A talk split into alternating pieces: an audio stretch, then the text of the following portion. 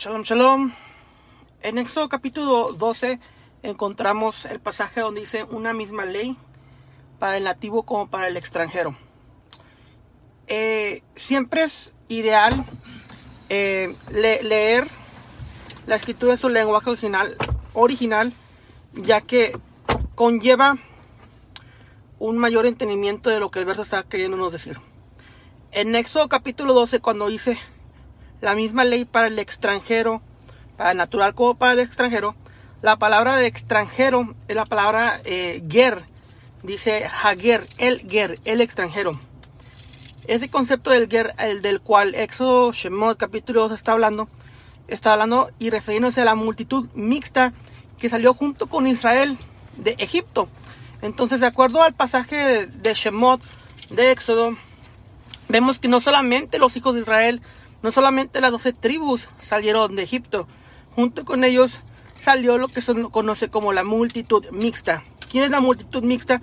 Todos estos gentiles que estaban en Egipto, que vieron los milagros del Dios de Abraham, Isaac y Jacob, y Jacob a través de las plagas, vieron que era el Dios verdadero y estos gentiles dijeron, iremos con ustedes porque ustedes conocen y tienen al Dios verdadero. Dejaron su idolatría y junto con Israel salieron de Egipto. Esa es la multitud mixta, los gentiles. Entonces, llegamos a Éxodo capítulo 12, Shemot capítulo 12, cuando dice, la misma ley se da para el Hager, para el extranjero como para el nato, para el gentil como para el judío. Aquí no se refiere a un eh, gentil eh, normal, porque de acuerdo a Josué capítulo 5 vemos que todos los que estaban en el desierto fueron circuncidados. Brit entraron en el pacto de Abraham y por lo tanto se hicieron en conversos, en prosélitos al pueblo de Israel. Dejaron de ser gentiles regulares para convertirse en prosélitos por medio de la circuncisión o el pacto de la circuncisión, Brit Milá. Entonces estos, estos Hager, estos Gerim a los cuales se refiere Shemot 12 son conversos al judaísmo, los cuales eh, gozaban del mismo estatus mismos pactos y mismas obligaciones que un judío natural.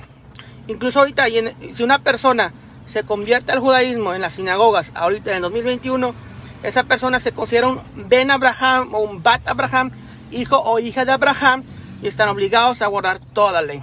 Entonces, esa teología de, un, de una sola ley para el gentil, para el judío, está descontextualizada. Tenemos que leer la escritura en su lenguaje original. Shalom, shalom.